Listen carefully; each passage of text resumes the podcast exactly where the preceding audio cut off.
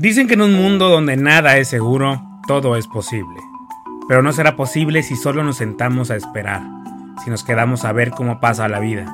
La única forma de hacer que todo sea posible es atreverse. Atreverse implica perder el miedo, dejar a un lado el equilibrio, tomar valor y salir a buscar. Claro, como todo, implica un riesgo, temor y mucha inseguridad. Pero si no te atreves, te estarás condenando a vivir una vida a medias, preguntándote qué hubiera pasado si te hubieras atrevido. Todo lo que quieres conseguir está allá afuera, porque lo que ya llevamos dentro nos pertenece. Y que nadie te diga lo contrario, todo es posible en la vida. Si tú crees que puedes, lo conseguirás. En este episodio tengo al gran ejemplo de esto, Víctor del Castillo, un mexicano que está rompiéndola en Estados Unidos y que como lo dice, se ha atrevido a todo porque todo es posible. Víctor es ganador del Emmy Internacional de Maquillaje Sobresaliente No Prostético por Pam Tommy. Ha estado nominado anteriormente tanto al Emmy como a los MOAS por su trabajo en Dancing with the Stars. Víctor ha trabajado con estrellas como Lady Gaga y Kim Kardashian y en grandes producciones como Glee, Teen Wolf, Girl Boss, Twin Peaks, Los Juegos del Hambre, El Gran Showman y recientemente en Bardo Alejandro González Iñárritu por mencionar algunos proyectos. ¿Y qué más te puedo decir? Este día tenemos a un gran hombre, pero sobre todo a alguien que no se ha rendido ante la adversidad y nos demuestra que todo es posible, solo es cosa de trabajar por ello. Te doy la bienvenida al episodio 31 de la tercera temporada de Cositas de Niños. En Cositas de Niños hablaremos de esos temas que nos hacen sentirnos vulnerables, eso de lo que nos dijeron que no podíamos hablar. Junto a expertos y amigos abriremos la conversación a todos esos asuntos de los que necesitamos platicar y conoceremos las historias que inspiran de personajes que han luchado por llegar hasta donde están. Recuerda que puedes suscribirte a nuestro canal en las distintas plataformas y calificarnos para llegar a más personas. También estamos en Instagram, en Facebook y en TikTok como Cositas de Ninos el podcast y en Twitter simplemente como Cositas de Ninos. Yo soy Víctor Cuevas y esto es Cositas de Niños tercera temporada, un espacio de encuentro contigo. Pues les doy la bienvenida a este episodio de Cositas de Niños con un invitado muy grande, mucho más grande de lo que podía imaginar. Él es Víctor del Castillo, mi tocallito, eh, un personajazo, ganador del Emmy, de lo cual hablaremos más adelante, y una persona que le decía yo ahorita en la entrevista que ha tenido las pelotas de atreverse, de arriesgar y de decir, pues, ¿por qué no? Víctor, bienvenido. ¿Cómo están? Mucho gusto en tenerte por acá. Gracias. Desde Los Ángeles. Desde aquí, desde Los Ángeles, los saludo. No, Víctor, muchísimas gracias. Y bueno, en, alguna parte de alguna entrevista que diste, dijiste que tú harías un libro de tu vida. Entonces, pues bueno, vamos a comenzar platicando, digamos, hagamos como la introducción de ese libro, platicando sobre ti. Y la primera pregunta, que es la pregunta que más conflictos causa, porque creo que a veces es muy difícil contestarla, es, ¿quién es Víctor del Castillo? Uy, pues sí, pues es, es difícil y no tanto, la verdad. Yo siento que soy una persona muy común y corriente. Eh, como cualquier otra, vengo de una familia de clase media, nada de personas ricas ni influyentes, ni nada que me ayudaran en mi, en mi carrera, ni en lo, que, en lo que yo he hecho durante toda mi vida. Todo lo que he sido y lo que he hecho lo he logrado por mí mismo. Lo que sí creo que soy una persona que le echa muchas ganas a lo que se propone y cuando hago algo siempre trato de hacer las cosas lo mejor posible y, y sentirme realizado y que la gente se dé cuenta. Y, y siempre me pongo metas pequeñas para llegar a ellas y seguir avanzando y seguir avanzando y seguir avanzando. Siempre lo he hecho por mis sueños y, es lo que me ha llegado a hacer lo que he hecho en mi vida. Y digamos que también la vida ha sido tu aliada y lo vamos a ver más adelante también, porque te ha puesto en los lugares, en los lugares perfectos, en las circunstancias correctas y tú claramente has sabido tomar esas oportunidades. La vamos a ver ah, ya te sabes muchas cosas de mí entonces. Ah, obviamente, tengo que conocerte para sacar la carnita. Y Pues sí, la verdad sí he sido muy afortunado, sí he sido muy afortunado, no me puedo quejar, la vida me ha tratado muy bien, pero yo creo, sinceramente creo que la vida trata muy bien a todo el mundo. Lo que pasa es que uno, la gente le da miedo eh, intentar cosas o luego la gente no se da cuenta de las oportunidades que se están abriendo y no las sabe tomar, o la gente sí se da cuenta de las oportunidades y les da terror tomarlas porque no saben qué puede pasar. Yo sé que, yo siento que, que, que, que mucho va por ahí. Siento que mucho va por ahí. pero crees Porque que yo, sí creo, yo sí creo que la gente puede lograr lo que se propone en esta vida. eres de mi club, todo se puede lograr, que también de eso vamos a hablar más adelante. Porque tú dices siempre, todo se puede lograr. Así es. Y, y Víctor, pues cuéntame, ¿cómo fueron tus primeros años cuando eras chico, cuando, cuando empezabas, qué te llamaba la atención, qué te gustaba? ¿Cómo era ese Víctor pequeño? Pues mira, yo, de- yo, yo de pequeño a mí me gustaba mucho, este, siempre me ha gustado el arte, me gustaba mucho pintar, me gustaba la música, intenté tocar instrumentos. eh, la verdad no fue muy bueno para eso, pero este, pero pues intenté hacerlo, lo probé. Eh, yo estaba en la, en la eh, preparatoria en el Centro Universitario México, en el CUM. Para mí era así como, uy, una, ilusión ser parte de la, de la rondalla del CUM, que en ese entonces era bueno, así como que maravilloso, iba las noches coloniales, esas cosas. No sé si todavía esto existe en México, pero antes sí existía. Y, este, y pues yo estaba ahí y yo cantaba y me ponía mi, mi uniforme, mi capa y era más hacer, hacer este playback que lo que yo cantaba, pero me encantaba estar ahí. El caso que yo cuando empecé, este, empecé a crecer y fue eh, en la adolescencia y eso me llama mucho la atención, la actuación. Y yo por eso ahí empecé. Y todo empezó por eso, porque yo quería ser actor. Y este, empecé por ahí, empecé a hacer comerciales eh, y empecé a ir a audiciones a cosas. Y un día este, llegué a quedarme en, en el grupo que hacía el- las giras de la obra Vaselina con Timbiriche. No sé si te acuerdas, hace, hace muchísimo tiempo el grupo Timbiriche hizo la obra Vaselina, que fue muy exitosa en el entonces, y yo estaba en el grupo que se encargaba de hacer las giras de, de la obra. Cuando eso pasó, este, pues mi mamá se asustó mucho, pegó el grito en el cielo, no quería que yo me dedicara a eso. Al principio me apoyaba porque pensaba que nunca iba a pasar nada importante, pero cuando vio que iba la cosa en serio y que me daban una, una uh, mi carta para entrar a, a, al, al CEA en Televisa y estudiar ahí y todo, dijo, eh, no, no, no, no, no. Nada de eso va a pasar. Primero, me estudias una carrera y cuando ya tengas tu carrera, haces lo que te dé tu gana. Entonces, pues lo que pasó fue que, ok, dije, bueno, pues vamos a estudiar una carrera. ¿Qué era lo más cercano que había en ese entonces a eso?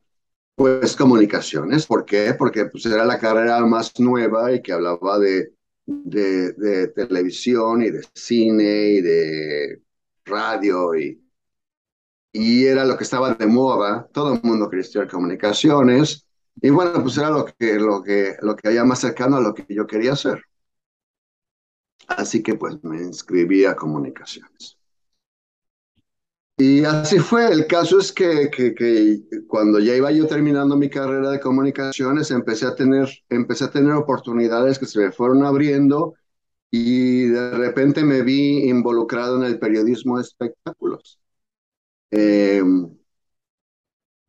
empecé de la noche a la mañana, llegué a tener un puesto como coordinador editorial de una revista de espectáculos que en ese entonces era muy importante, se llamaba Estrellas Y, este, y ahí fue cuando donde aprendí a, a hacer revistas y hacer entrevistas y escribir y todo eso que yo nunca me pensé que iba, yo iba a hacer. Yo cuando estudié comunicación, yo dije, bueno, me voy a dedicar a producción de televisión o igual, este, a, no sé, um, hacer comerciales, a publicidad una cosa así. Nunca pensé que iba a acabar escribiendo. Pero pues la vida me puso ahí y lo tomé y aprendí, acabé mi carrera eh, yendo a la universidad y estudié y trabajando al mismo tiempo. Pero hasta ese momento, o sea, tú ya habías abandonado tu sueño de ser actor. No lo había abandonado completamente porque fue muy chistoso. Ya cuando yo empecé a trabajar como periodista, pues empiezas a conocer gente. Claro. Y este, y no sé, pues de repente conocí a un productor de, novelas, Juan Osorio, que un día me ofreció un papel para trabajar en una de sus novelas. Ya sabes que le encanta meter gente que de diferentes medios y de esas cosas. Bueno, me lo ofreció. Y luego eh, el compositor Carlos Lara, que en ese entonces era muy famoso también, bueno, quería que yo grabara un disco. O sea, fueron varias oportunidades que hubo ahí, tentaciones que llegó, ya sabes, hablaba el diablito en el, hombro izquierdo, ya sabes, y este, pero no, no lo tomé, ya no lo tomé, ya no lo tomé, ya no quise seguir. ¿Por qué? Porque ya tenía un, ya tenía un, un tiempo trabajando como periodista, ya llevaba, ya estaba yo empezando a armar una carrera en, en, en comunicación y, y sentía ya que si, que si yo volvía a tomar ese, ese camino, en primera iba a perder mi, mi, mi veracidad como comunicador. Y este, y aparte no sentí que iba yo a tener yo el apoyo de mis compañeros periodistas en ese entonces. ¿Por qué? Porque yo era, yo estaba muy joven, yo era muy chavo y era el que andaba yo en todos lados, en todos los eventos y todo, y la gente me trataba muy bien, los, los disqueras, productores, todos me trataban muy bien. Y la gente ya tenía mucho tiempo en, esa carrera, como que no les gustaba la idea de que, de que, yo estuviera ahí. Y, pues que participarte, ¿no? Exacto, entonces dije, no, no, no, aquí nadie me va a tener nada, me va a echar porras, al contrario, se van a estar riendo de mí.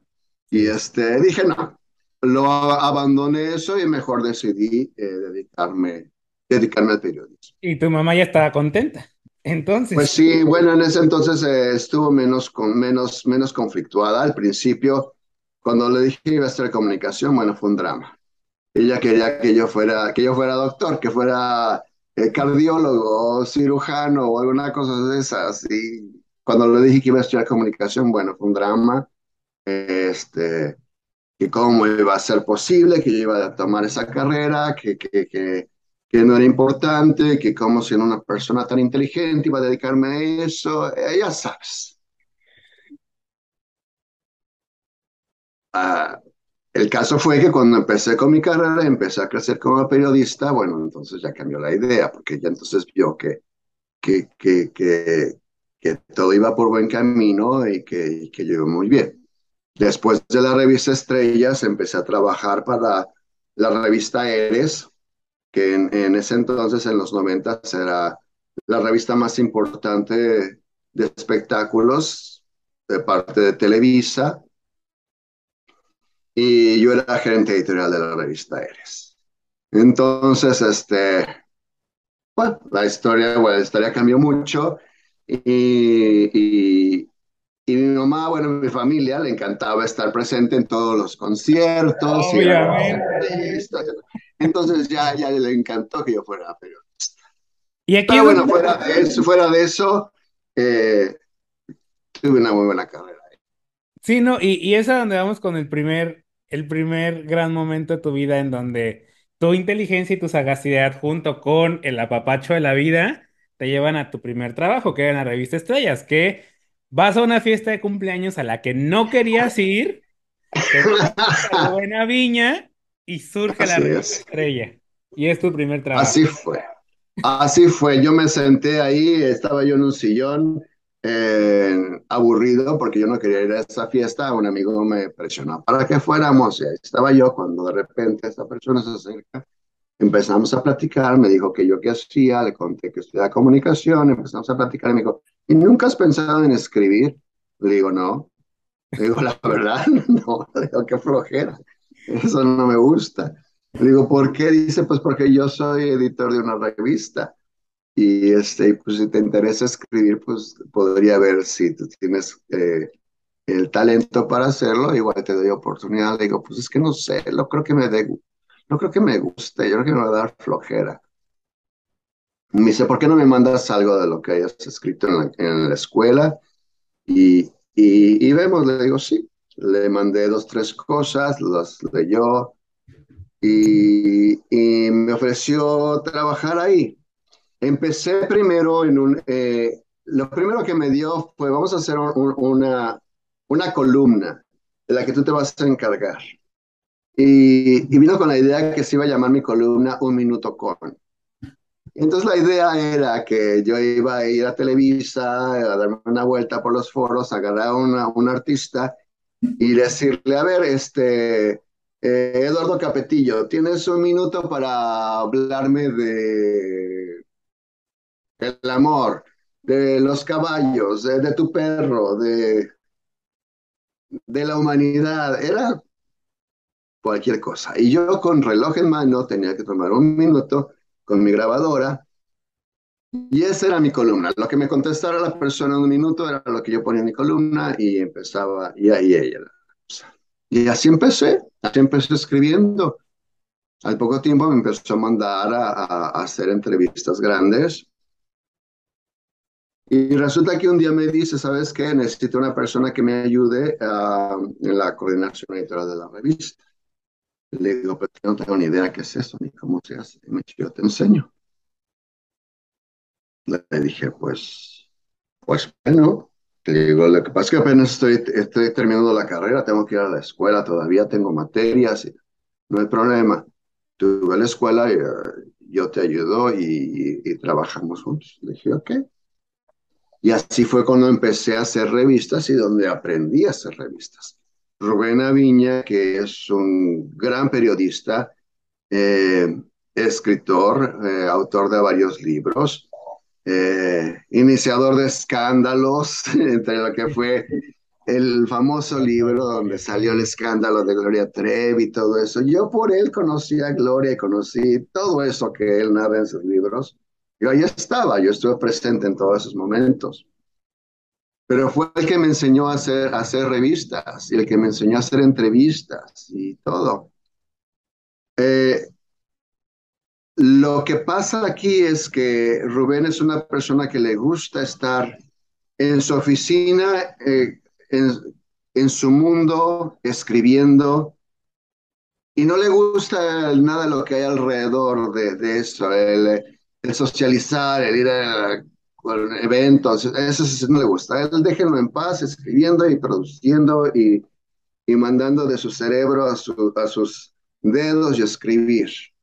Entonces yo fui el que empecé a tomar ese, ese, esa posición en la editorial de ir, a, de ir a todos lados, ir a los eventos, ir a los cócteles, a las presentaciones, empecé a viajar mucho, me invitaban a, a, los junkets de prensa en Nueva York, en Chicago, lo que sea, entrevistas con artistas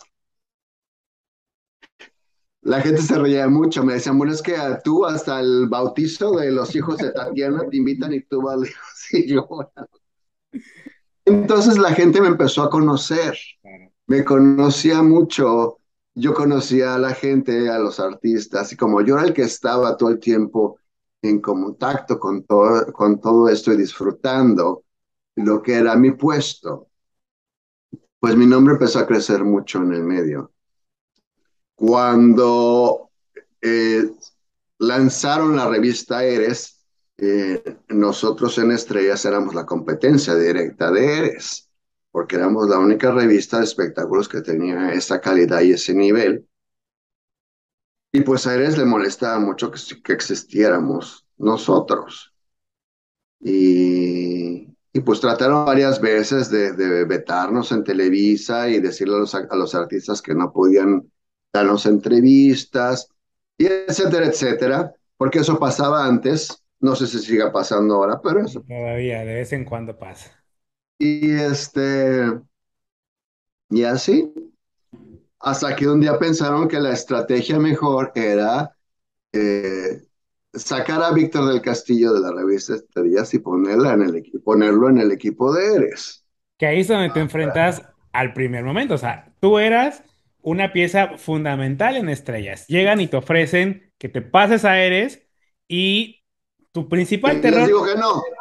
Claro, porque tu, claro, tu principal terror era ser uno más, una, una estrella más en el firmamento enorme del canal de, de las estrellas. Pues sí, porque yo aquí, pues bien o mal, mi revista, eh, como, como dice el dicho, más vale ser, eh, ¿cómo dicen? Cabeza de ratón que cola de león, una cosa así, dice el, dice el. Para mí era más importante el papel que tenía en Estrellas que lo que me estaban ofreciendo en Eres. Querían que yo fuera reportero, querían que yo escribiera en Eres. Digo, ¿cómo? Digo, yo nunca he sido reportero, yo nunca eh, me han mandado a mí a cubrir una nota. No, nunca. Yo era siempre el coordinador, el que mandaba a la gente, el que daba las órdenes, todo. Digo, no voy a dejar de ser lo que, lo que soy allá por venir a, a, a ser uno más en el mundo de Televisa. Una vez, dos veces, tres veces les dije que no. Y este, le dije no, o sea, hasta que no me ofrezcan algo que sea interesante, entonces podemos hablar. Y así fue. Y mi jefe sabía, Rubén sabía, yo le decía, ¿sabes qué me están diciendo eso? Cuando tú quieras irte, te puedes ir. Le digo, sí, pero no creo que sea el momento, ni, ni me están ofreciendo nada. Él me, me, me coachaba hasta para eso. Sí. hasta que este, un día recibí una llamada y era el director, el director de finanzas de Televisa. Y, y me pidió que, que, fuera a su oficina, me dio, una, me dio una cita que necesitaba hablar conmigo. Pues total que llegué yo a esa cita, llegué, me senté, me presentó y todo, y me dice, bueno, vamos a cortar todo, no voy a perder tu tiempo, yo tengo la orden de que te contrate para la revista Eres, al precio que sea. Oh my God. Y, y, me dice, aquí está este papel y esta pluma, me la puso enfrente y ponme cuánto quieres ganar. Y así fue. Así fue, le, o sea, fue un orgullo muy grande que a esa edad yo tenía 20, 22, 23 años, una cosa así. Yo estaba muy joven, pues estaba empezando mi carrera. Sí, claro. Este, alguien así a ese nivel me dijera eso. Le digo, pues que no se trata tanto de lo que gane, sino, sino eh, en qué puesto voy a estar. Y me dice, vas a ser gerente, gerente editorial de la revista Eres, vas a ser, vas a tener gafete ejecutivo en Televisa, eh, vas a ser un gerente en Televisa. Y ya no fuiste una estrella más del firmamento de Televisa. Así fue, así fue. Lo, pues sí, yo creo que, el esperar y el, el, esperar por el momento apropiado para que las cosas pasaran fue que las cosas se dieron. Y este, y ya, y fue cuando, cuando llegué, llegué yo a Televisa y, y, me convertí en el gerente editorial de la revista Eres, que en ese entonces ya era la revista, el medio más importante, y todo el mundo lo leía, y todo el mundo sabía, y yo dirigía los comerciales de... Eh, yo soy Talía, ¿y tú quién eres? Y cosas, o sea, era lo, yo lo que hacía, coordinaba las portadas, hacía las entrevistas de todas esas portadas, coordinaba a todos mis reporteros, eh, me encargaba del contenido, me, me encargaba de, de, de de buscar nuevas caras, modelos y todo para la revista. Y mi carrera tomó otro nivel, porque, porque después de haber sido tan querido por el medio, cuando yo estaba en Estrellas, cuando paso a tener un puesto muchísimo más importante, pues todo creció, todo fue, todo fue muchísimo más grande. Yo lo disfruté mucho ese, ese tiempo que estuve en Eres, eh, eh, trabajando ahí, eh, ayudando a muchos artistas que en ese entonces empezaban sus carreras y, y yo tuve la fortuna de poder ayudar a mucha gente, y muchos actores que ahora son muy famosos, no sé, eh, Kuno Becker, Arad de la Torre, Araceli Arámbula, todos esa gente yo los conocí cuando empezaban apenas, cuando eran estudiantes del CEA, cuando apenas iban haciendo sus primeros papeles. Y, y yo los proponía para, para las portadas o para eh, cosas que, que los productores empezaban a ver y los empezaban a llamar para más cosas. Y no te mareaste en ese momento, porque pues al fin y al camino eras el gerente editorial de la revista más importante de ese momento. Pues tú qué crees? Pues claro que sí. claro que sí, pues sí, pasa, pues sí. Por supuesto que sí. Eh, imagínate que a los 23 años tienes un, un puesto así importante y, con tanta influencia. O sea, al grado que, no sé, yo en ese entonces quería hablar con Luis de Llano para pedirle un artista para su portada. Yo le hablaba a Luis de Llano a su teléfono directo y me contestaba y le decía, hey Luis, soy Víctor de Eres. ¿Qué pasa, Víctor? Necesito a, a Vivi Gaitán para mi portada mañana. Ok, yo te la mando. O sea, a ese a ese nivel, por supuesto, que, que sí, sí, sí te saca de, de, de, pues de lo que es tu vida normal. Aparte, bueno, pues estás en un punto donde todo el mundo te quiere mucho. Claro. Todo el mundo te habla, todo el mundo te invita a cosas, todo el mundo te... O sea, en Navidades, en mi cumpleaños, entonces, bueno, se llenaba mi oficina de regalos y de cosas y de, ya sabes. Pues sí, sí, sí, sí te, sí te afecta un poco. Sobre todo, pues, como te digo, viniendo yo de, de, una situación que yo nunca, nunca tuve nada de eso, pues sí, sí, yo sí te, te, te acepto que sí. Pero pues, pero pues pasa y tienes que, que, que, que, ver tu vida como lo que es y tu carrera y, y sigues adelante y más cuando, cuando, cuando te das cuenta que igual como subes, puedes bajar. Igual como llegas, puedes caer. Y, y, es lo que pasa así en la vida. ¿Y cómo llegó tu salida a la revista Eres?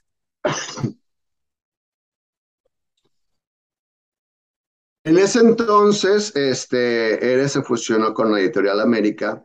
Llegaron más revistas a la editorial. Y empezaron a repartir direcciones editoriales a todo el mundo, todos los que trabajamos ahí. Todo el mundo quedó con una, con una dirección. Todos menos yo. A mí no me, no me dieron la dirección de Eres porque ya había un director, que era en realidad la persona que se dedicaba a dirigir toda todas las revistas, pero él quería seguir dirigiendo especialmente la revista. Le digo, pues entonces denme otra revista, yo hago otra cosa, no, es que tú eres eres. Tú no te puedes ir a otra cosa más que eres. Tú eres, tú estás en eres porque tú eres eres. Le digo, pues denme entonces la dirección de eres. No puedes porque y hay un director. Cuando llega ese, ese, momento, yo me di cuenta que mi carrera ya había llegado a un punto en que yo ya no podía seguir avanzando. Y entonces eh, es donde ahí viene el, algo de lo que te decía, cuando tienes que encontrar tu, tus momentos y las oportunidades, yo siento que la vida es como un, como un juego de fútbol americano. Cuando vas avanzando y te topas con, con, con una barrera y tratas y tratas y no puedes pasar, ¿qué es lo que haces? Te haces a un lado para encontrar otro, otro, otro punto, para que te, otra puerta para que te permita seguir avanzando. Y así fue. Me salí, me salí de, de Eres cuando empezaba a hacer otro, otro aspecto, otro punto de mi carrera, que fue muy curioso porque En ese entonces existía un canal de televisión llamado Telehit, que es como, como el MTV de aquí de Estados Unidos, que en ese entonces tenía eh, presentadores y comentaristas y presentaban videos y cosas así. No sé si existe ahora o, si, qué, pasa. Eh, pero en ese entonces así era. Y, yo me acuerdo que un día el productor del canal de Telehit eh, me habló por teléfono. Me dice, oye, Víctor, necesito pedirte un favor. Le digo, ok, yo sé que eres muy amigo de Enrique Iglesias. Le digo, sí, me dice, es que quiero hacerle una entrevista a Enrique. Eh, pero no está haciendo entrevistas ahorita. Pero yo sé que eres, eres, eres, eres su amigo y quería pedirte si le podías decir, hablar con él y, y pedirle que me dé una exclusiva. Yo, pues, digo, pues es que yo no tengo nada que ver con eso, pero pues igual yo le digo. Esa noche yo fui a cenar con Enrique y hemos quedado de vernos. Que es otro ejemplo de cuando la vida te ama tanto y te pone las oportunidades, Víctor. El caso es que yo estaba ahí con Enrique cenando, eh, tomándonos unas cervezas. Y, este, y le digo, oye, por cierto, me habló eh, fulanito, que es productor de Telejí, y dice, me dice que quiere que le des una entrevista. Me dice, pero es que no estoy dando entrevistas ahorita. Le digo, yo sé, yo sé. Le digo, me dijo que te preguntara, y pues, ¿qué le digo? Me dice, me dice, pues es que no sé, dice, ¿te interesa a ti? Le digo, no, pues me interesa de qué. Le digo, pues no, yo no tengo ningún interés ahí, pero yo ni trabajo para ellos. Dice, pero ¿te serviría hacer la entrevista? Le digo, ¿cómo que me dice, sí, pues, para tu carrera te serviría? Le digo, pues, pues sí. Le digo, pero pues yo no trabajo ahí. Dice, bueno, vamos a hacer una cosa. Diles que sí les doy la entrevista, pero con la condición de que me la hagas tú no quiero nadie más más que tú. Si tú le haces la entrevista, yo platico contigo. Si no, no. Y digo, ok. Pues al día siguiente hablé con ese productor, le dije, pues dice Enrique que esto y esto. Me dice, perfecto, dime eh, en dónde y a qué horas y yo te mando las cámaras. Y así fue. Llegué, fuimos, llegó las cámaras, a, creo que fue el Hotel Nico o alguno de esos hoteles que estaban de, moda en ese entonces ahí en Polanco. Me mandaron cámaras y micrófonos. Yo pensaba que iba a llegar algún conductor de elegir, ya sabes, a... Claro. Pero no, pero no. Yo era yo ahí el... El, el mero mero y, así fue. Yo hice ahí mi primera entrevista para televisión y fue para mi amigo Enrique y la pasamos muy bien. El caso es que, que eso abrió puertas para hacer más eh, entrevistas, hacer comentarios para el canal y todo. Eso cuando me salí de, de Eres, pues ya tenía ese, e, e, e, ese gusanito, ¿no? Es de hacer, hacer cosas con más con, con mi nombre. Y estábamos en esas cuando vuelve, a haber otro cambio en mi vida. Llego un día a cenar con unos amigos en un restaurante ahí en Polanco y me encuentro una persona que había trabajado en la editorial Televista uno o dos años atrás. Y empezamos a platicar y me dice, ¿qué anda? Dice, ¿cómo, es, ¿cómo está él? le dije, pues ya no sé porque yo no estoy ahí. ¿Cómo es posible? Le digo, sí. Le digo, ¿y tú qué haces? Y me dice, pues fíjate que yo estoy ahorita de, directora de programación de Radio Red. Radio Red en ese entonces era la estación hablada más importante del, país. No sé si todavía existe tampoco, porque hace mucho que, no, oigo radio mexicano. Pero en ese entonces era muy importante. Y me dice, fíjate que estoy, eh, eh, la estación se dedicaba mucho a política y a cosas sociales, ese tipo de cosas.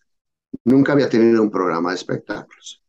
Y me dice, fíjate que eh, tengo mucho la idea de, hacer un programa de espectáculos, pero no como, como de chisme y eso, como hay muchos. Quiero hacer un programa de cultural, de entrevistas, eh, noticias de espectáculos, hacer entrevistas con alguien en, en vivo Dice, ¿no te interesaría hacer el programa? Le digo, ah, pues, pues, es que yo nunca he hecho radio. El único radio que he hecho es poco tiempo que tuve en cabina cuando hice la carrera de comunicación. que tienes que hacer radio, tienes que hacer televisión, pero pues poco con la universidad. Y me dice, vamos a hacer eso, ¿por qué no vienes mañana a mi oficina? Hacemos una prueba de cabina, eh, pongo tu, tu voz, la mando a, mi jefe, si le gusta, eh, pues seguimos adelante. Le digo, ok, perfecto, y así fue. Esto fue un jueves, hice mi prueba de cabina el jueves. El viernes me llama y me dice, Víctor, felicidades, ya tenemos luz verde, vamos a empezar y les encanta tu voz. Dice, vamos a, vamos a empezar el lunes. Eso fue un viernes, el lunes empezaba yo. Un programa en vivo, dos horas en vivo, de lunes a viernes, cuando yo nunca en mi vida había hecho nada de radio. Entonces fue una cosa así que dije, válgame, pues, pues sí, pero así pasa. Vamos a darle, la vida me está poniendo esto, pues no voy a decir que no. Claro. Y así fue.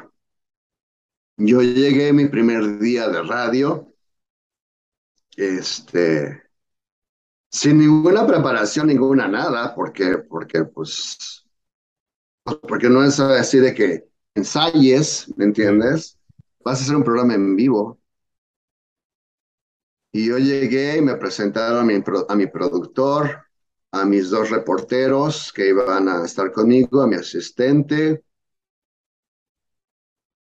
Y yo estaba fuera de la cabina esperando que la persona que estaba en su programa saliera para que entrara yo creo que era María Victoria Llamas, una locutora muy famosa que estaba en ese entonces eh, en cabina en este momento. Cuando sale ella, termina su programa, empiezan los comerciales, sale ella, entro yo y de repente veo toda esta cabina de radio que era una cosa inmensa con una consola llena de botones y, y micrófono inmenso y me ponen los audífonos que en ese momento dejas de escuchar.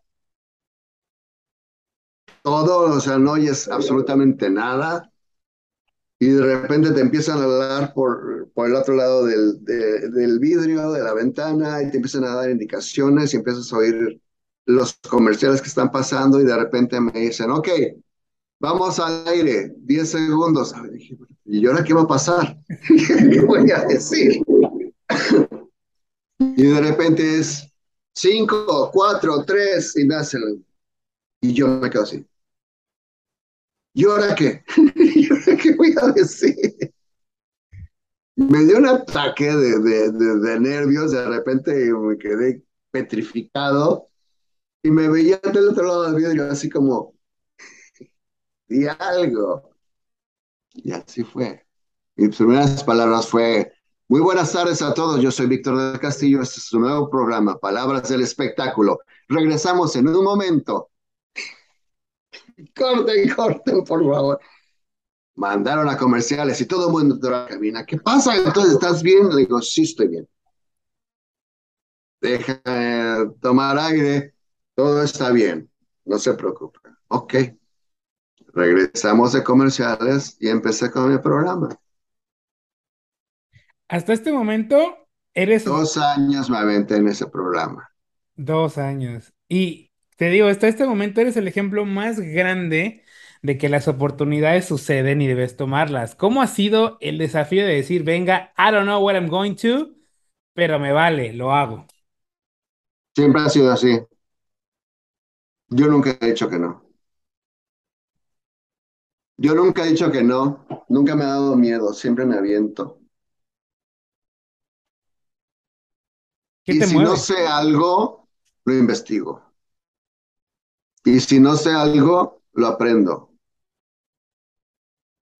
Así es, hasta la fecha, hasta la fecha. Yo nunca he dicho que no a nada, ni, a un proyecto grande que, que me, que, que me pueda sentir este... No sé, mucha gente le da miedo. No, es que yo no sé hacer eso. No, es que yo nunca digo que no. Yo nunca digo que no. Tomo las cosas y, y, me aviento y aprendo y, practico. Y practico 100 veces antes de que sea el lunes y que lo tenga que hacer en, en un set. O, o le hablo a gente, oye, ¿cómo, cómo hago para hacer este, este efecto? ¿Cómo le hago para, ya sabes? Yo investigo, pero nunca me, he nunca me he echado para atrás. Nunca. Yo siento que eso es algo, es algo también que, que, que, mucha gente tiene que, que le da miedo hacer las cosas. O que te da, o, mucho, hay muchas cosas que yo entiendo, sobre todo cuando, cuando tienes que dejar algo que tienes seguro por hacer algo que no sabes qué es lo que va a pasar. Eso sí, eso sí me ha llegado varias veces, pero pero pues es que muchas veces para tener algo tienes que dejar algo. Pero no te puedes apegar a, a, lo que tienes, porque si no, nunca vas a crecer. yo, por ejemplo, cuando, cuando estaba en ERES, me hubiera podido quedar en ERES como, como gerente editorial por, no sé, por cinco años más. O hasta que me corrieran porque ya era muy grande yo para hacer ERES. ¿Entiendes? Pero entonces, ¿qué hubiera pasado? No hubiera pasado nada. Ahí me hubiera quedado haciendo lo mismo. Claro. Es lo que yo siento. Hay mucha gente que, que, que tiene su, su, vida, que siente su vida resuelta y que va a su trabajo de 9 a 5 y hace lo mismo toda su vida por el resto de su vida. Y no se anima a hacer cosas diferentes por miedo a dejar lo que tienes. Claro. Sí, no. El terror siempre nos mueve, lamentablemente, a no cumplir con nosotros mismos, creo yo.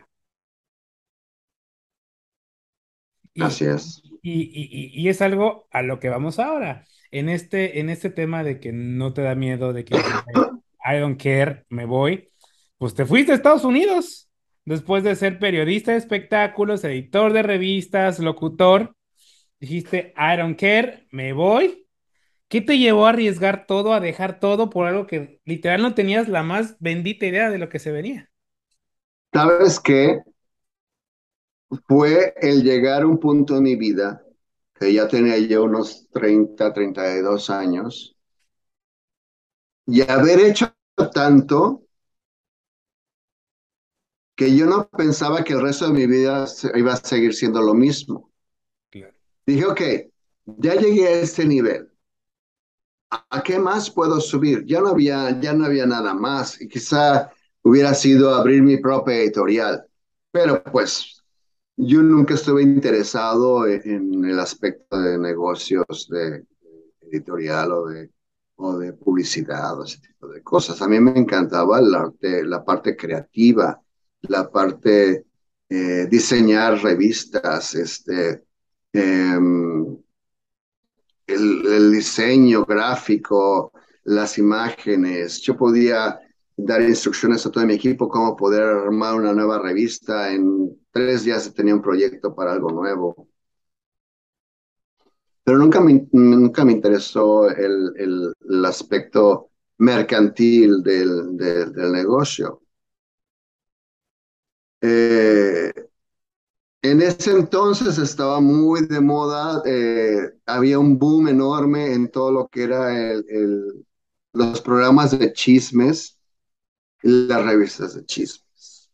Eh, en ese entonces estaba TV Notas y TV Novelas y todo eso que se dedicaba nada más a sacar noticias de, de la vida íntima de los artistas y, y de hablar mal de la gente. Los programas de radio eran igual.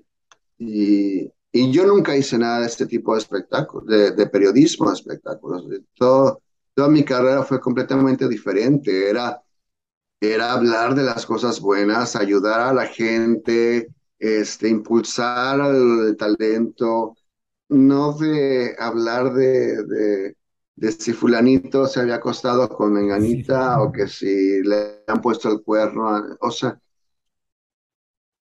la gente tiene, tiene una vida privada que, que debe ser privada y no porque seas artista, la gente tiene derecho a meterse a eso. Todo el mundo tiene que cola que le pisen. Entonces, ¿por qué, por qué hacer negocio de esas cosas, ¿no? Entonces nunca fue mi, nunca fue mi idea. Yo quería hacer algo diferente, pero no sabía qué. Un día vine a visitar a, mi hermano, estaba viviendo en San Diego, y me gustó tanto la ciudad. Es hermosa, no sé si la conoces, pero creo que es una de las ciudades más bonitas de los Estados Unidos. Me gustó tanto que renté un departamento. Me regresé a México a poner toda mi casa en una mudanza y me despedí de mis amigos por teléfono a las 5 de la mañana mientras esperaba yo mi avión para volar a San Diego. Yo pensaba que iba a ser una cosa de dos o tres meses. Yo lo único que necesitaba era cambiar de aires, alejarme de lo que de, México y de mis amigos y de, de las cosas que, que, me influían en ese entonces para tener una, una claridad de mente y pensar qué, qué otra cosa yo podría hacer, qué, qué podría yo seguir. Algo, necesitaba algo que, que me que me diera emoción otra vez, que, me, me, que fuera un reto otra vez, porque para mí ya mi carrera en ese entonces no, no, yo no sentía ningún reto, no tenía ninguna, ninguna este, emoción al hacer lo que hacía. Pues sí, para la mayoría de la gente, para mis amigos, para todo el mundo, mi vida era maravillosa y sensacional y, y era completamente algo fuera de, de, de, lo que la mayoría de la gente hace. Pues sí, tener hacer revistas y pasármela con los artistas y en eventos y en fiestas y, y en el radio y en la tele. Pero para mí, que yo ya lo he vivido durante 12, 13, 14 años, no sé, pues para mí yo no tenía ninguna, ninguna emoción, ninguna cosa diferente. Me vengo a San Diego y este, y no, pues empiezo a disfrutar mi vida en San Diego, me la pasaba muy a gusto. San Diego es una, es una ciudad muy tranquila, una ciudad universitaria, donde hay este, bases militares. Todo el tiempo es este.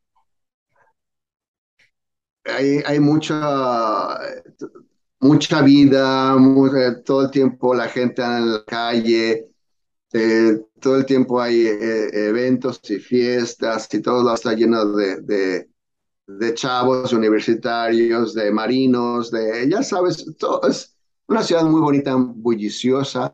La gente se la pasa en la playa y tomando cócteles a las 12 del día. es una ciudad que dices de que vive toda esta gente, no tengo idea, pero se la pasa muy bien. Y así estaba yo también. El caso es que digo un día, bueno, pues es que me quiero quedar aquí, eh, pero tengo que hacer algo de mi vida. Lo primero que hice fue inscribirme a, en, la universidad a tratar de mejorar mi inglés, porque una cosa muy diferente es hablar inglés y otra cosa es escribir inglés. Mi primera idea fue, ok, voy a tratar de ser periodista, voy a continuar mi carrera, en los Estados Unidos. A lo mejor trabajar en una revista aquí como People, como Entertainment Weekly, alguna cosa así. Me metí a estudiar inglés. Tuve un par de, de propuestas y cuando fui a esas entrevistas, Entré y vi a toda la gente en sus cubículos con sus computadoras escribiendo. Y dije, ¿qué demonios hago? Eh, o sea, eso ya lo viví, me vine de México para hacer otra cosa diferente. Si voy a hacer lo mismo, pues mejor me regreso a México donde todo el mundo me conoce y donde puedo tener una, un buen puesto. ¿Para qué voy a eh, empezar esto aquí donde nadie me conoce, nadie sabe quién soy? Voy a empezar desde abajo y hacer lo mismo. Dije, no, esto no, no, no, no, no creo que vaya a funcionar. Y entonces no tomé, no tomé las propuestas. Yo seguí yendo a la escuela y en uno de esos días que voy a la escuela, ahí va otra vez la vida, se me pone otra vez Veo que alguien puso en el tablero de avisos de la universidad que estaban buscando gente para eh, integrar ah, eh, estudiantes que se integraran al eh, equipo de maquillaje del Departamento de Arte Dramático de la universidad. Y había, había una lista de los temas que se iban a hacer, y efectos especiales y, y este, no sé, prostéticos y barbas y moretones y cosas como muy básicas de efectos especiales que pueden enseñar en una, universidad como parte de, de, como para las obras de teatro de la universidad. Yo no tenía nada que hacer. Y dije, ah, está chistoso. Y me apunté en la, en la clase y empecé a ir a la clase. Y ahí fue donde empecé a tomar los, uh, las clases, empezaron a hablar de cosas que yo en mi vida yo ya había, yo sabía que eran, porque todo el tiempo que yo estuve dirigiendo revistas, yo era el que contrataba a los maquillistas, a los pintadores, a los gente de moda, para mis revistas, para mis portadas, para todo eso. Yo era el que contrataba a los, a los fotógrafos. Y yo con ellos decidía, esta luz no me gusta, esto sí, le decía a los maquistas, sabes qué, eh, eh, eh, eso está muy fuerte, no me gusta, cámbiale. De ver, de tanto ver a la gente hacerlo, cuando llegué a clase em, empezaron a hablar de iluminación, de teoría del color, de, de todo ese tipo de cosas, de texturas. Eh, eran, eran ya conceptos que yo ya, yo ya conocía, yo sabía de qué estaban hablando. Y cuando tocó empezar a hacerlo y empezar a, a, a, tomar las brochas y empezar a, a, pintar y hacer cosas, empezó a, salir algo como si, como si yo ya lo viniera haciendo por tiempo atrás. Claro. Y me empezó a gustar y me empezó a gustar. Y empecé a aprender más y me interesé más. Y uno de esos días que, que, que, me fui a la playa, que es donde casi siempre voy a, a, sentarme y analizar cuando tengo que hacer una decisión importante, me gusta irme a la playa a ver el mar y entonces me relajo y pienso, y dije, ¿qué tal si si hago maquillaje? ¿Qué tal si empiezo, si me vuelvo tan bueno que puedo empezar otra carrera aquí en Estados Unidos como maquillista? Algo que nunca me hubiera imaginado hacerlo en México, ni nunca lo había pensado. Ni, hasta, ni nunca en ese entonces hubiera pensado, me voy a regresar a México, voy a ser maquillista. ¿Por qué? Porque durante años yo fui el que contrataba a los maquillistas. Durante años yo era el que entrevistaba a los artistas no iba a ser de repente la persona que, que, que iba a llegar y, ¿cómo? Pero si tú me entrevistaste ayer y ahora me vas a, a, maquillar, ¿cómo está eso? ¿Sí me entiendes? Sí. Otra vez no iba a tener la, la, credibilidad en ese entonces, porque la gente me conocía en, en, otro, en otro tipo de carrera, en otro nivel. Claro. Además, además, el maquillaje en México no tiene eh, el reconocimiento que tiene el maquillaje. Ah, absolutamente. Tampoco tenemos el nivel de producción que tienen allá. Los maquillistas en México, yo conozco a muchos y los quiero mucho y, y trabajaron mucho conmigo. Y,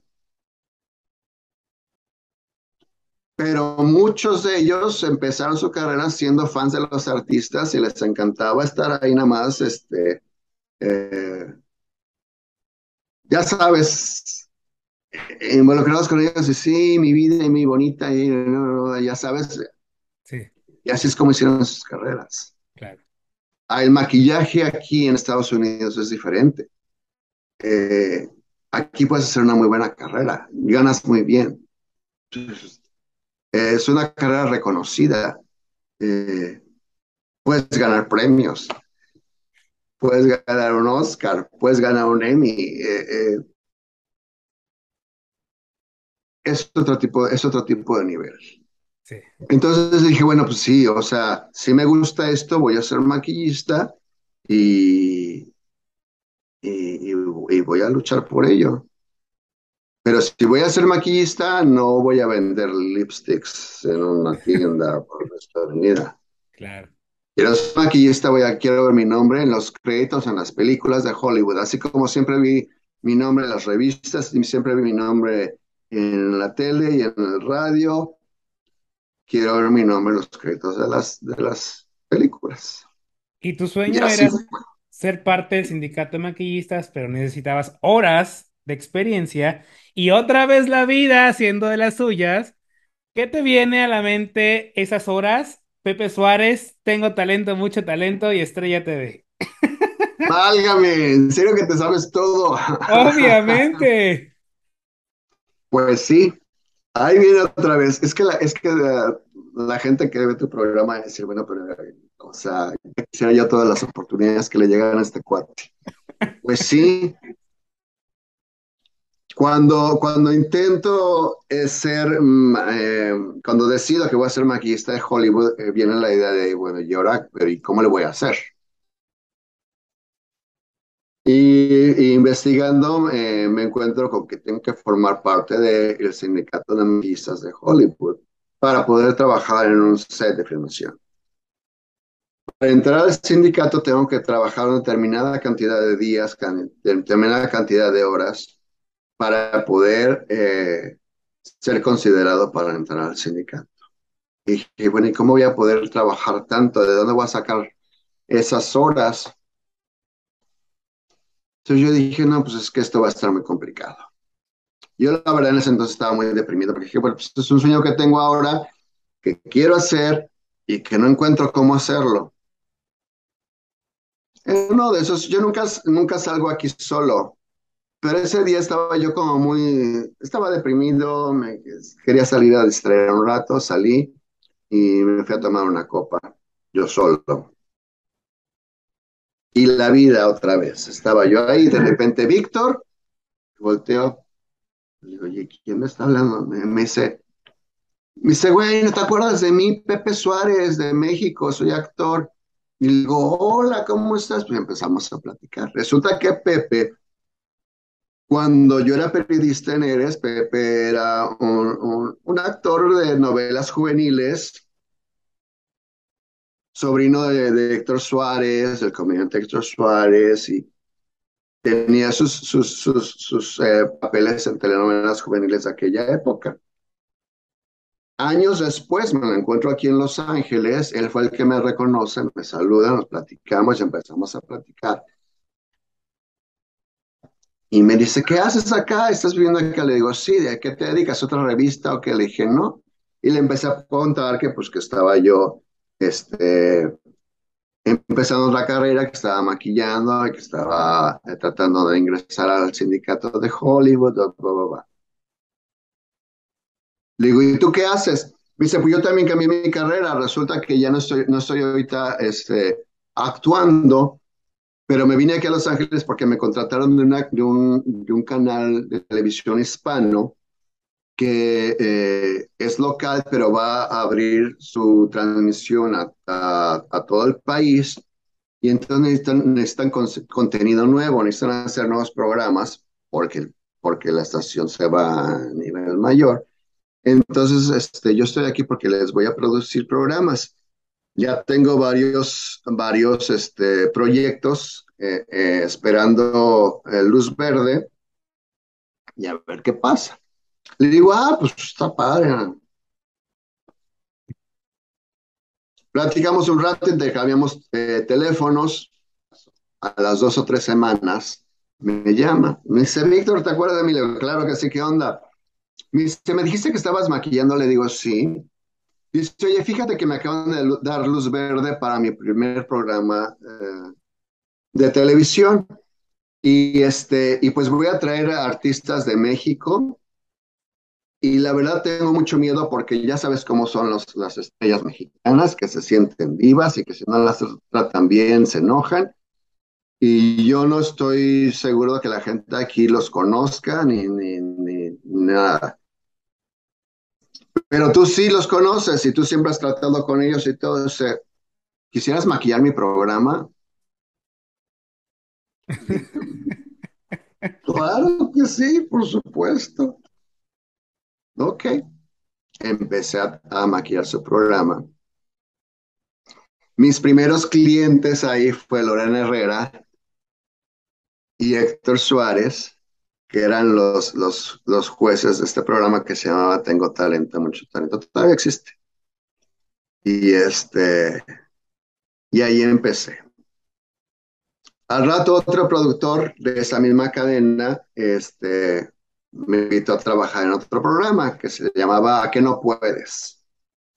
Ese programa era muy especial porque cada semana traían un avión completo de México lleno de artistas mexicanos, de telenovelas y de todo, a trabajar en este programa de concursos se llamaba Que no puedes, que era como de retos y de cosas chistosas, divertidas. Venían aquí porque venían, les pagaban bien, porque se iban de, de shopping y porque los regresaban al día siguiente y todo era perfecto. Entonces, venían aquí mucho.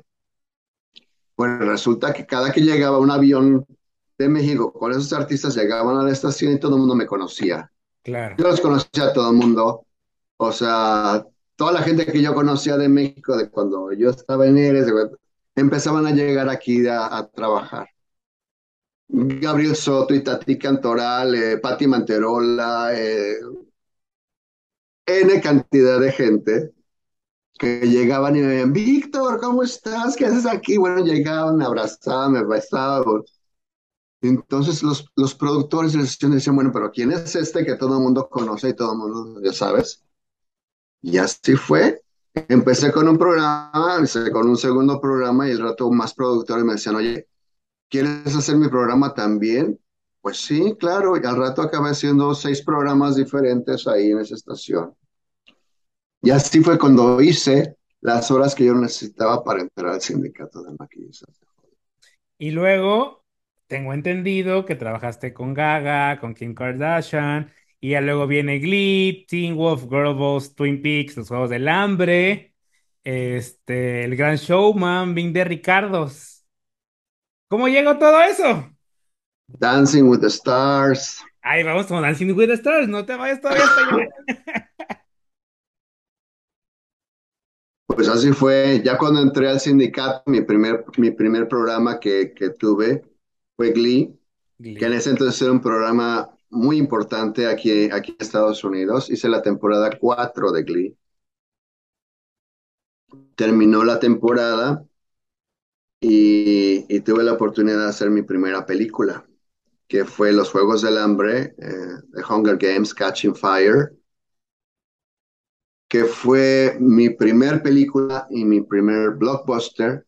Fue una película con muchísimo presupuesto, una película súper taquillera, en la que yo tuve oportunidad de trabajar al mismo nivel y en la misma, en el mismo cuarto con artistas, um, con maquillistas muy famosos, de muy alto nivel, ganadores de Oscars y todo, y todos estamos ahí trabajando juntos al mismo nivel.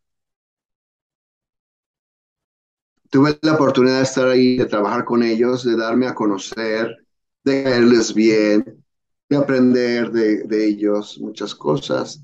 Y con la suerte de, de tener, hacer tan buenas relaciones que hasta la fecha, 10 años después de esa película, aún sigo trabajando con gente que conocí en esa película o que he conocido a través de esas mismas personas que me han contratado para otras cosas. Ya cuando estás aquí en ese nivel, empieza, empiezan tus, tus, tus, conexiones a moverse, trabajas en un proyecto donde conoces nuevas personas y de esas nuevas personas te van a llamar para trabajar en otra cosa y, y así, y así va, así van pasando, así Y va pasando. Llega tu primera nominación a los MOAs por Dancing with the Stars. ¿Qué significó Dancing with the Stars. Eso fue bien, bien emocionante, pues sí, mi primera nominación, este, fue nominación para los Emmys y fue nominación para los, los, eh, los premios de mi Sindicato, de maquillistas. Sí, fue mi primera nominación muy, muy emocionante. No la ganamos, ganó este eh, Saturday Night Live. eh, Pero en reconocimiento pero fue muy emocionante estar nominado. ¿Y qué, y qué tal? Que al, al siguiente año vuelvo a estar nominado, esta vez por la serie Pam and Tommy, y, Y para allá vamos. y que me lo gano. Y Y para allá mira, aquí vamos. está la muchacha, mira la muchachita. Qué cosa tan más hermosa. Qué Mira, cosa la señorita, la señorita Emiliana que le digo, la Emi, No, qué así de flaquita y brillosa, mira qué bonita.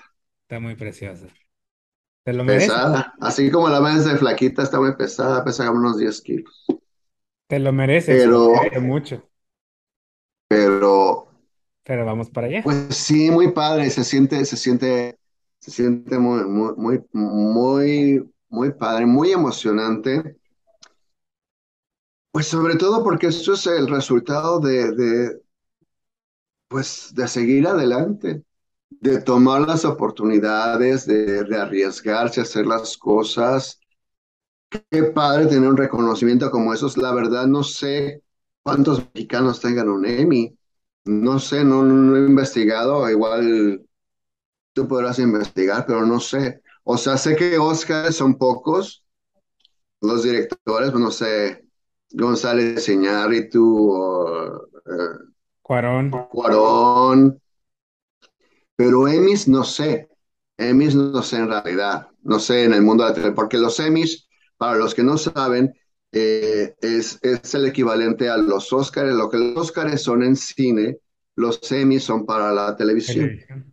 Ujú, Pero Entonces, es- una vez más, o sea, la vida siendo de las suyas. O sea, estamos en pandemia, te ofrecen un super proyecto en República Dominicana, pero dices, no, no me encanta la idea, voy a estar encerrado, pandemia, quién sabe qué suceda, y tú, sí, yo la verdad sí le saqué, le vida. saqué eso. Era una película que me ofrecieron muy buena, que iba a ser con eh, em, Jennifer López Ajá.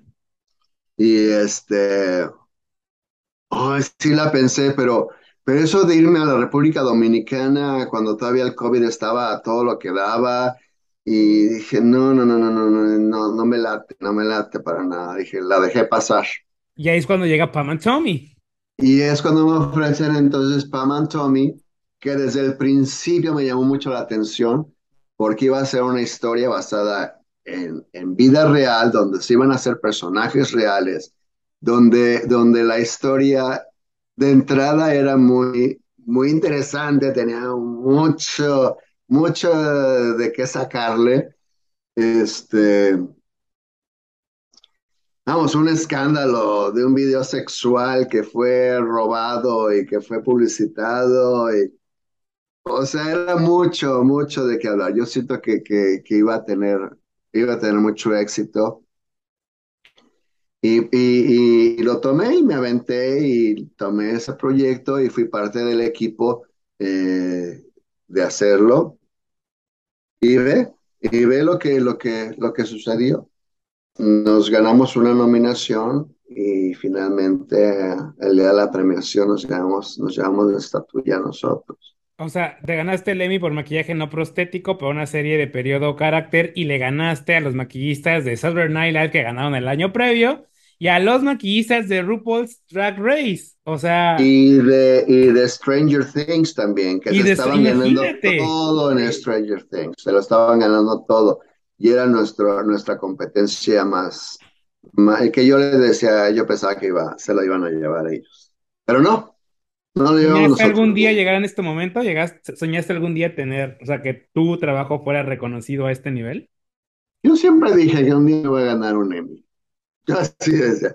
Cuando me preguntaban, ¿y ¿qué vas a hacer? "Ah, Vas a ver, un día me voy a ganar un Emmy. Y es muy chistoso porque cada que yo decía eso me acordaba un día, años, años atrás, un día en casa de Salma Hayek en Polanco, nos estábamos tomando unos tragos. Y fue cuando me, me, me contó que se iba a venir a, a Estados Unidos. Ella en ese entonces era la estrella de, de, las novelas de México, estaba, acababa de ser este, Teresa y, y, y pues era la estrella, la estrella más grande de, de México. Y yo le dije, Salma, estás loca, ¿qué te vas a ir a Estados Unidos? Y digo, no seas tonta, tú eres aquí una estrella, aquí tienes todo lo que tú quieras hacer y este, te vas a ir a Estados Unidos y vas a hacer, vas a, te van a poner de, de la inmigrante en todas las películas, vas a ser la, la, la mesera o la, la, muchacha de la casa. Le digo, digo, no te van a dar, no, nadie te va a tomar en, en serio. Le digo, aparte, vamos, seamos sinceros. Le digo, no, ni actúas tampoco. Pero es muy chistosa. Hazme favor, en ese, estábamos todos echando relajo y con los tragos y todo. Digo, ni siquiera actúas. Se voltea y me dice, mira, ya te imaginarás, porque es muy Florida y de Veracruz. Claro. Mira, tú dices que no la voy a hacer. Escúchame bien. Y así me dijo, escúchame bien. Me voy a ir a Estados Unidos, me voy a ir a Hollywood. Y voy a ser una estrella ya. Todo el mundo va a saber quién soy. Voy a estar en todas las revistas. Todo el mundo va a saber mi nombre. Y tú dices que no actuó, cabrón. Un día me voy a ganar un Oscar. Y yo, ay, ¿cómo que? Escúchame bien. Voy a ser una estrella. Ok. Y ve. Años pasaron. Es una gran estrella en Hollywood y en Sí. todo el mundo. Y no se ha ganado un Oscar personalmente ella, pero ya ha sido nominada, ya estuvo nominada a Mejor Actriz cuando hizo Frida y no lo ganó nada más por porque le robaron el premio, porque la verdad sí se lo merecía. Pero ya tiene dos Oscars en su oficina como productora de Frida, por dos, dos, este, dos premios por esa, por esa película. Y así yo, así yo cuando me decían, ¿qué vas a ser de maquillista? Yo decía, pues vamos a ver, un día me voy a ganar un Emmy. Porque mis amigos todavía en México me dicen que, ¿qué hago acá? ¿Cuándo vas a terminar tus vacaciones en, Los Ángeles y te vas a venir a, a, a, a un trabajo de, de, de, verdad aquí en México? Le digo, pues un trabajo de verdad. Digo, ¿de qué? O sea, ¿en qué trabajo voy a ir? ¿En dónde me van a pagar lo que me pagan aquí por lo que hago? Le digo, No, no.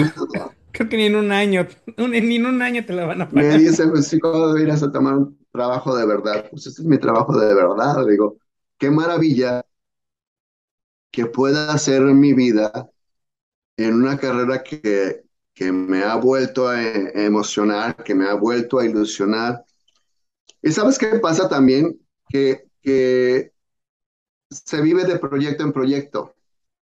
Entonces hago una película, termino y hago una serie de televisión, y termino y hago otra película. Todas las cosas son diferentes. Claro. Trabajas con diferentes personas, diferentes actores. Un día haces una, una película de una comedia, al siguiente haces este, una cosa de terror, no sé, American Horror Story. Y tu siguiente proyecto es este, Star Trek. Y haces puros eh, eh, aliens y extraterrestres y, y cosas así. Y, y viajas y, o sea, todos los proyectos son diferentes. Entonces, eso es lo que me ha mantenido eh, con ilusión de hacer cosas nuevas todo el tiempo. Una constante siempre ha sido, por lo que hemos visto a lo largo ya de, de esta, de esta plática, es, quería ser comunicólogo, quería ser de los mejores. Decidiste ser maquillista, pero quería ser de los mejores, lo dijiste. Si quiero estar en esto, quiero que ver mi nombre en los créditos. ¿Por qué luchar por ser siempre el mejor, por trascender, por dejar tu huella, tu marca? Pues esa es la idea. Siempre que siempre, siempre tienes que, que apuntar hacia lo más alto. Apunta siempre a lo más alto, ya a lo que tú llegues, pues siempre va a ser como arriba. Pero si te conformas con algo, algo menos,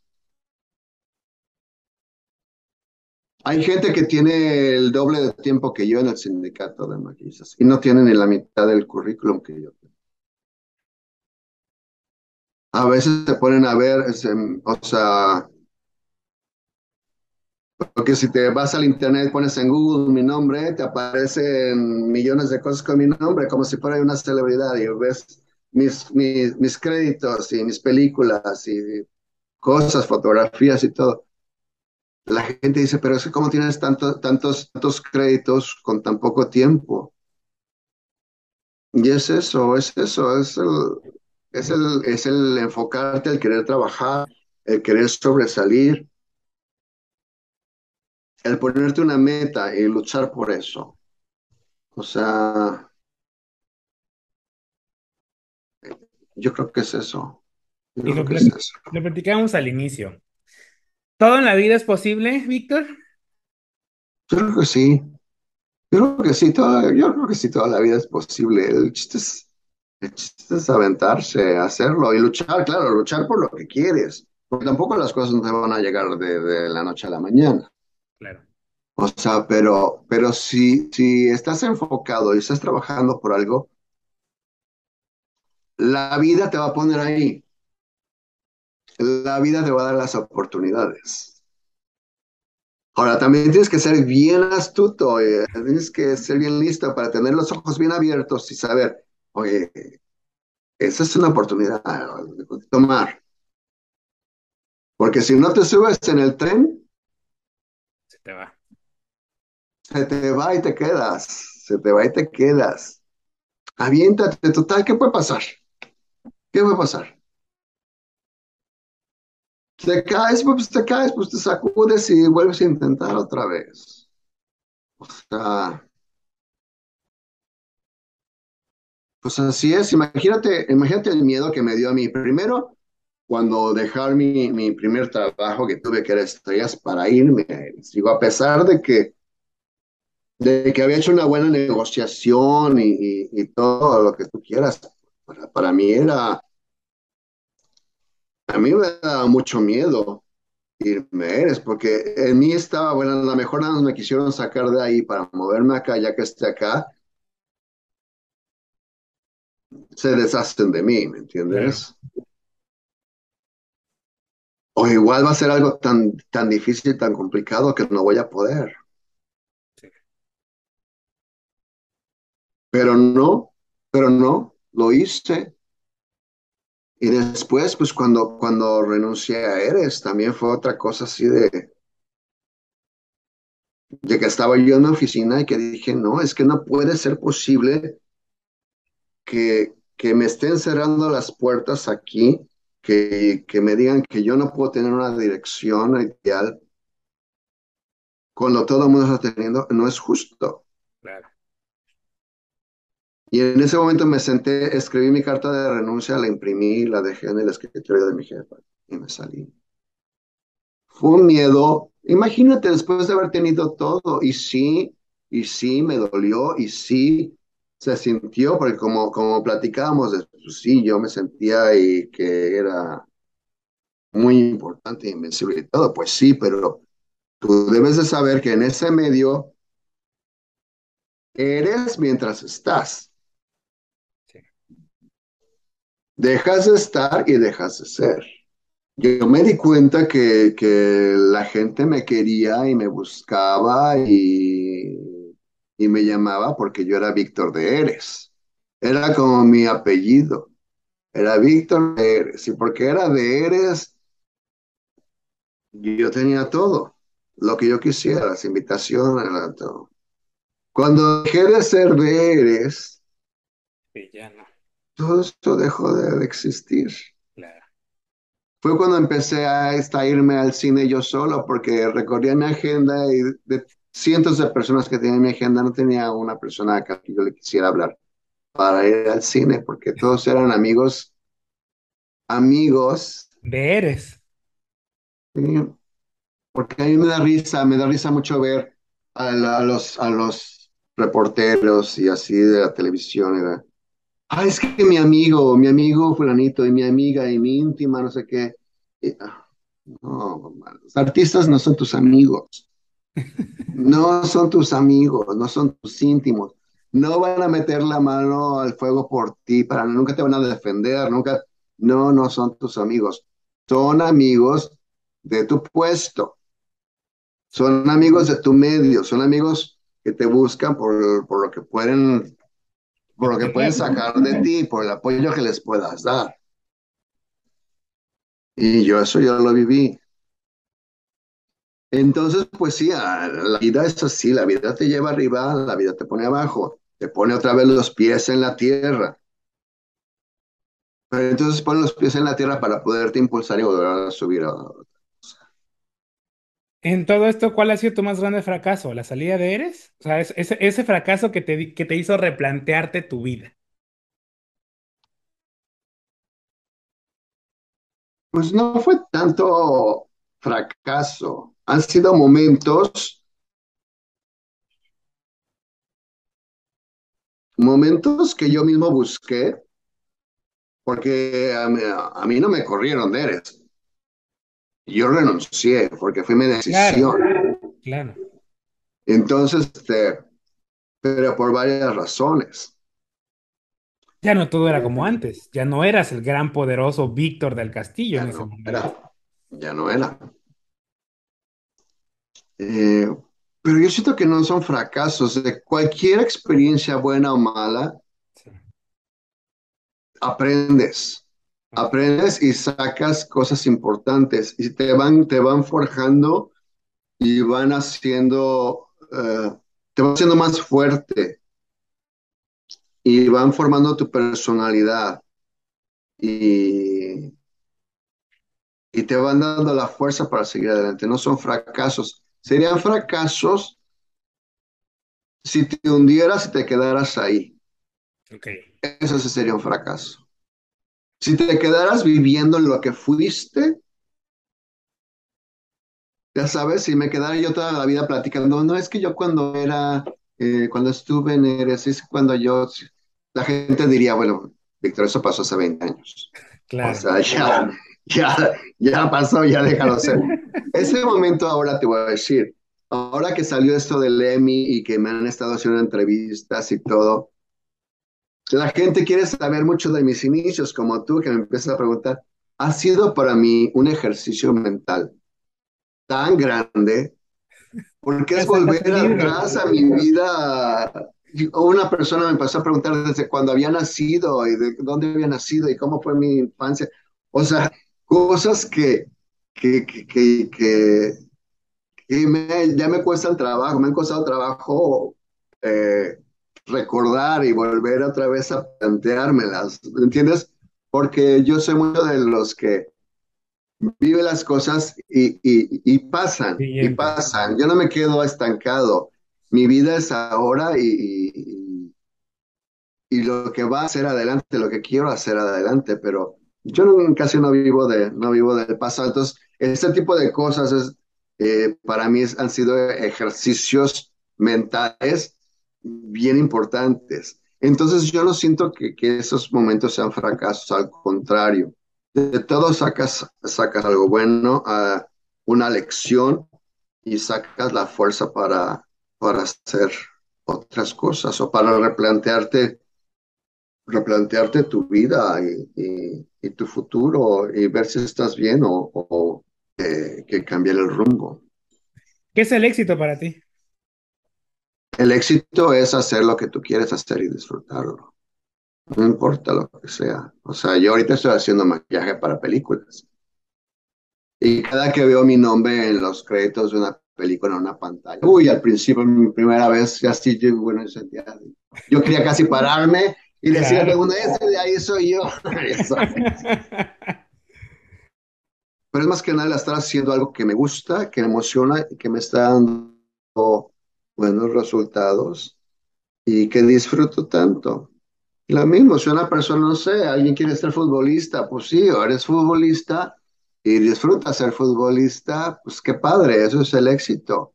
O si eres periodista y, y, y te gusta y lo disfrutas, pues eso es el éxito. ¿Sí me entiendes? Claro. Si te dedicas a las finanzas y eres gerente de un banco, pues qué padre, porque estás haciendo algo que te gusta y ese es el éxito para ti. ¿Cómo saber que ese momento, que esa oportunidad es para ti? ¿Tú cómo lo has sabido? ¿Cómo lo has olido? ¿Cómo has dicho, esto es para mí? Eh, no sé, eso es sexto sentido. Es, es, es bien difícil, porque aparte yo soy Capricornio y los Capricornios no damos un paso sin estar seguros de lo que vaya a pasar. Y entonces para mí esto de subirme a un tren sin saber qué es lo que vaya a pasar me cuesta mucho trabajo, me costaba mucho trabajo al principio, más trabajo.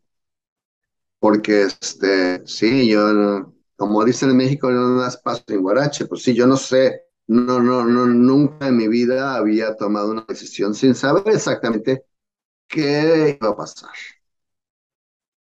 Ahora toda mi vida se dedica a eso a tomar, a, a, tomar la vida por como las oportunidades como llegan y, y, y, y pues a ver qué, qué, pasa. ¿Y eso pasó con Bardo? Tengo, tengo, un buen, tengo un buen sexto sentido para eso, afortunadamente. Y eso pasó con Bardo. Te invitaron y no sabías qué onda con Bardo y dijiste, ok, va. Así pasó con Bardo. Me hablaron de a mi teléfono. En primera, yo nunca contesto el celular sin saber quién está llamando. Aquí tienes 150 llamadas todos los días de, de telemarketers y de llamadas políticas y aquí nunca contesto mi celular sin, sin que sea una persona que tenga mi. Pero ese día sonó el teléfono, era, una, era un número de México. Y qué raro, no sé quién me está llamando de México. Y, este, y resulta que me estaban ofreciendo eh, es, que es un, es un, proyecto, es una película que va a llegar a, a México, eh, a, va a llegar a Estados Unidos, vamos a estar haciendo unos días allá. Es un proyecto muy secreto, no te puedo decir cuál es. Este, quiero ver si, a ver si estás este, disponible para esos días. A mí me choca eso de los eh, proyectos secretos, porque nunca sabes en realidad qué es lo que va a ser y luego nada más este, son puras cosas que ni al caso.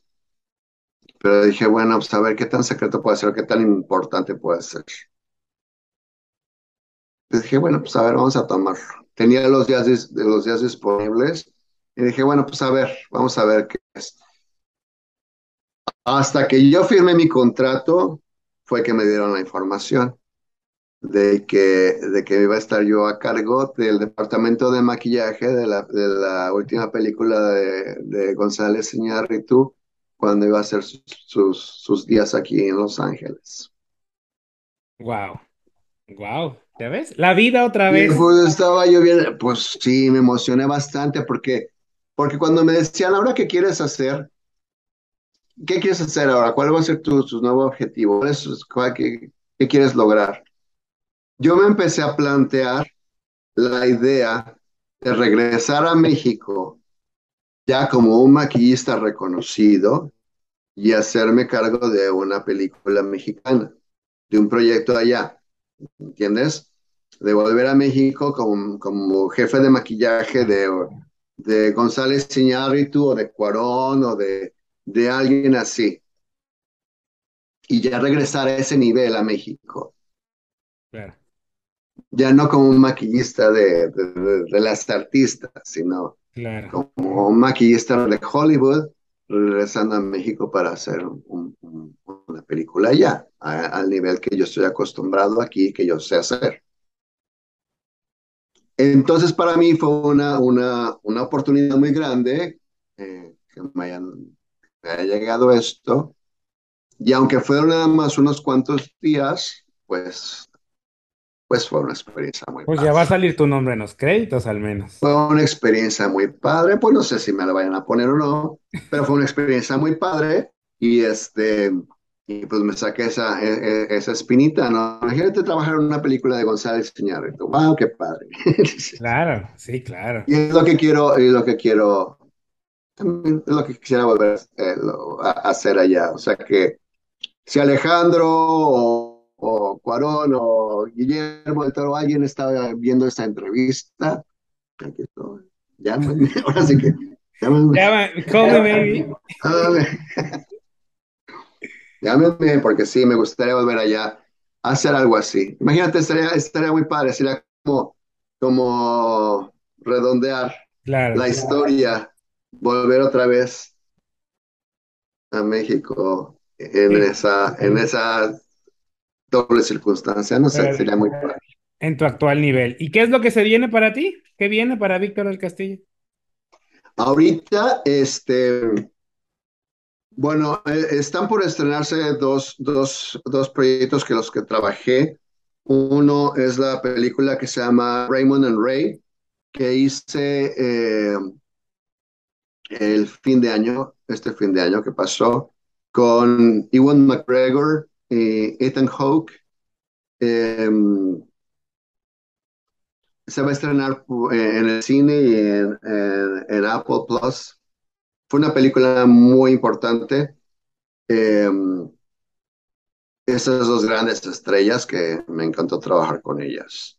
Eh, se va a estrenar también el próximo mes la última serie que trabajé, que son los, el mismo equipo con el que hicimos Pam and Tommy, y es, eh, se va a llamar Welcome to Chippendales. Y vamos, eh, se va a hablar de la historia de, de- del grupo de los Chippendales, que eran los, los, los strippers, eh, los eh, male strippers de los años de los noventas, principios de los noventa, y toda la historia tenebrosa que hubo atrás de, de, de, de, de todo eso, donde hubo drogas y corrupción y dinero y prostitución y crímenes y un montón de cosas que existió durante, durante e- esa, esa historia que la gente no conoce. Entonces va a ser muy interesante poderlos platicar, eh, que la gente lo vea. Eh, ahorita estoy trabajando, tengo una serie que estoy haciendo que se llama Shining Bell. Estoy, eh, tomé la segunda temporada de esta serie, que es una serie que sale en el canal Stars, que tiene como estrellas a Courtney Cox, que es la Mónica de Friends, y eh, a Greg Kinnear, que es el, es, es, es el, el personaje masculino principal. Eh, la actriz Mira Sorbino, que también es una ganadora de Oscar. Y estoy haciendo esta, esta serie que vamos a acabar eh, a final de noviembre. Y eh, ya tengo una, una, una propuesta para una película que empezaría yo en diciembre. Si la tomo, empezaría yo en diciembre. Pero ese proyecto no puedo, no puedo, no Claro. puedo decir nada, porque no sé todavía si, si lo vaya a tomar o no. Si me animo a hacerlo, me llevaría a diciembre como hasta marzo. Si no, me tomaré unas vacaciones en diciembre, descansar porque no he parado en los últimos tres años. He estado uno proyecto tras otro, entonces sí necesito, necesito un poco de descanso. Quisiera viajar. Hace mucho que no viajo y yo trabajo para viajar. El dinero que gano es para irme a recorrer el mundo. Como debe de ser, ¿no? Y este, y desde que empezaron la pandemia y el COVID, no he podido hacerlo, entonces. lo- Y viene el Oscar también, ¿no? Para ti. Ojalá. Así va a ser. Si tuvieras la oportunidad de escribir tu epitafio, ¿qué diría? Úchala, no, eso sí está muy, eso está muy difícil.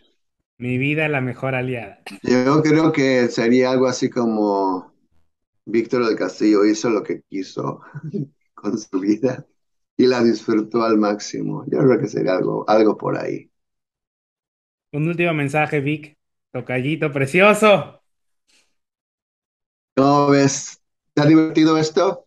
¿Está interesante? Yo estoy impresionado con tu historia. La verdad, estoy impresionado. De verdad, créemelo. Y, y- y es un gusto compartir contigo este momento, haber tenido la oportunidad, pues, de en este, en este tiempo, pues, conocerte más, aprender de ti y, y- y ver que, pues, todos, o sea, que las cosas son posibles siempre y cuando le chingues, ¿no? Siempre y cuando trabajes, te Pues esfuerces sí. y Ah, des. pues sí, sí, sí, sí. Pues no sé, no sé qué, no sé qué tan interesante vaya a ser para, para tus, tu, tu público esta, esta historia, pero, pero sí tiene lo suyo, sí tiene lo suyo. A veces cuando me pongo a platicarla digo, es que Víctor, es que tú también... Saca tu libro. Hombre, y, bueno, si tuviéramos más tiempo, tengo tantas historias, tantas eh, anécdotas y con gente que sí, yo creo que me voy a poner a escribir un libro. Y este, igual hacemos una serie, ¿no? Una miniserie basada pues, Oye. Oye, tantas cosas, sí, ¿no? Cosa de que te decidas. Así como eso, así como eso que te conté Salma Hayek, la de Enrique. No, hombre, tengo tantas historias. Imagínate decirle a Salma Hayek, si tú ni actúas, hombre, te vas, estás loca. Imagínate nada más.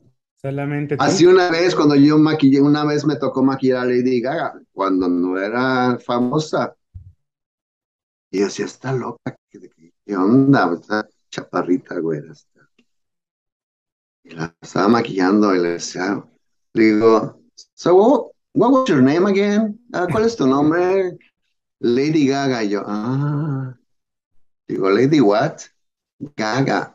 Ah, la ¿Cómo se, cómo, cómo, cómo, cómo se deletrea eso? ¿Cómo lo escribe? Ya.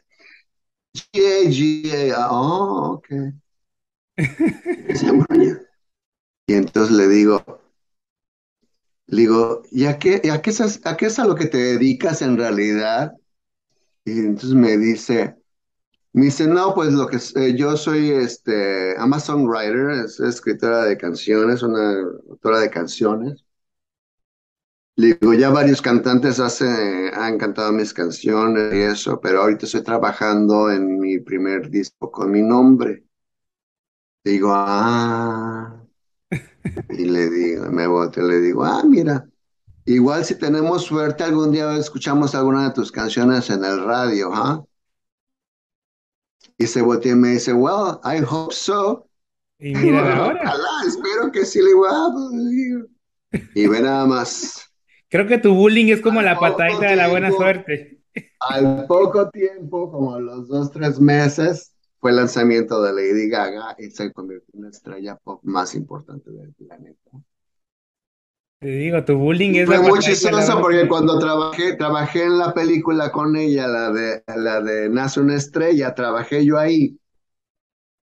Y en uno de esos eh, eh, momentos en que estábamos viendo eh, eh, estaban filmando, fue eh, la escena donde, donde se casan ellos, este, estaba sentada a mi lado viendo los monitores, estaba eh, su maquillista personal, Sara Tano se llama, es la maquillista que trabaja con ella todos los días. Y estábamos platicando y le digo, te vas a reír, pero yo una vez eh, bueno, yo, uh, yo maquillaba a tu jefa antes. I, I used to, I used to do makeup on your boss like years ago. Y me dice, le me dice, ¿de verdad? Le digo, sí. Y le empecé a contar esa historia que, que te digo cuando le dije, ah, if we are lucky, we're gonna listen to one of your songs in the radio one day. Así como, sí, como no, ya sabes. Y se ataca de risa, me dice, no, really, you said that? Sí. Digo, esa, le se reía. Pasó, cortamos, cortamos a comer, y cuando regresamos de comer, sale Gaga de su, de su trailer. Y me, dice, oh my God, I totally remember. Llegó, me abrazó y todo, porque Sara le había contado lo que habíamos platicado eh, y todo, y se acordó. Pues imagínate, ¿quién le va a decir? Ay, sí, tú, seguro vas a ser muy famosa un día. Claro que se acordó. Llegó y me abrazó y me dio beso y nos reímos y todo, pero ¿quién iba a decir? No. Como esas, como esas este, anécdotas, muchas. Escribe tu libro, escribe tu libro. Voy a escribir mi libro antes de que se me olviden las cosas, porque ya me estoy haciendo viejito y se me van a olvidar las cosas. pues Vic, tocallito, pues me dio mucho gusto conocerte, conocer más allá del personaje. Muchas felicidades por ese premio, que de verdad significa muchísimo reconocimiento, creo yo, a tu trabajo, a tu entrega, a los tan grandotes que has tenido de enfrentarte a lo desconocido, a, a dar los pasos para salir adelante y siempre decir, tengo que ser el mejor y finalmente ser el mejor. Pues sí. Y si algún día me aburro del maquillaje, pues no sé, igual un día me- se me ocurre ser chef y, y te platico que ya abrí un restaurante Michelin aquí en, en Beverly Hills y cambié de carrera otra vez. Mientras haya vida, ¿Qué puede pasar? sí. Yo digo que después de que te ganes el Oscar. Después de que me gane el Oscar, ok, así, vamos a hacerlo así, ok, Y ya después al restaurante. Claro, sí. Y ya claro. después hagamos un Ya, restaurante. tienes que ganarte ese Oscar, Víctor. Ese Oscar tiene que ser tuyo. Ah, vamos por él entonces. Así como dije un día me voy a ganar un Emmy, vamos a ver, vamos a ver. Decrétalo, manifiéstalo. Fue un gusto, Vic, de verdad. Gracias por, por, por este momento de darnos en tu día de descanso. Esta, esta plática la disfruté muchísimo, aprendí muchísimo. Y pues bueno, estas cositas de niños. Gracias por acompañarme en este episodio. La próxima semana estará Alejandro Calva con nosotros. No olvides suscribirte a nuestros canales en las diferentes plataformas.